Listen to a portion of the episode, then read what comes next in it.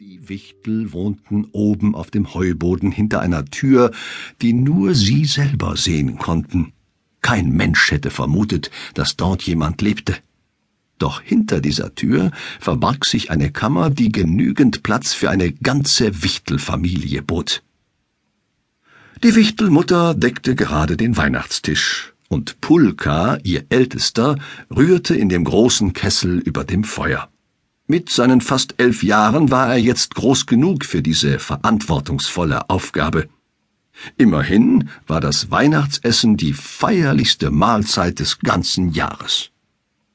Am Heiligabend gibt es bei den Wichteln eine Suppe aus allen Kräutern, Beeren und Pilzen, die sie im Laufe des Jahres gesammelt haben. Vom ersten Huflattichspross bis zum letzten Hallimasch, und dazu frisch gebackenes Brot aus vier Getreidesorten. Und das Weihnachtsbier der Wichtel hat die besondere Eigenschaft, süßer und schwächer zu schmecken, je jünger der Trinker ist, und herber und stärker, je älter er ist.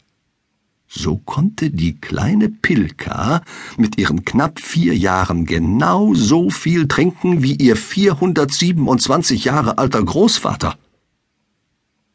Der Wichtelvater und Polka erzählten, was sie vom Heuboden aus beobachtet hatten, aber die Wichtelmutter hörte nur mit halbem Ohr zu, weil sie über eine sehr ernste Sache nachdenken musste.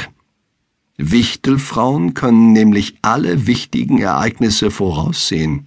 Das ist sehr praktisch. Denn so kann die Wichtelfrau ihren Wichtelmann schnell losschicken, wenn etwa in der Stube bei den Menschen eine glühende Kohle aus dem Ofen hüpft damit er sie schnell löschen kann. Oder sie kann ihn vorwarnen, wenn sie sieht, dass die kleine Anna gleich aus ihrem Bett purzeln wird, damit der Wichtelmann schnell einen Stuhl vor das Bett schieben kann. Heute war die Wichtelmutter besonders beunruhigt, weil sie vorhersah, dass der Hausherr an diesem Abend die Schüssel Reisbrei für ihren Wichtelmann vergessen würde. Die Menschen waren in dieser Beziehung seit einigen Jahren ziemlich nachlässig geworden, genau genommen seit am Heiligabend der Weihnachtsmann zu ihnen kam.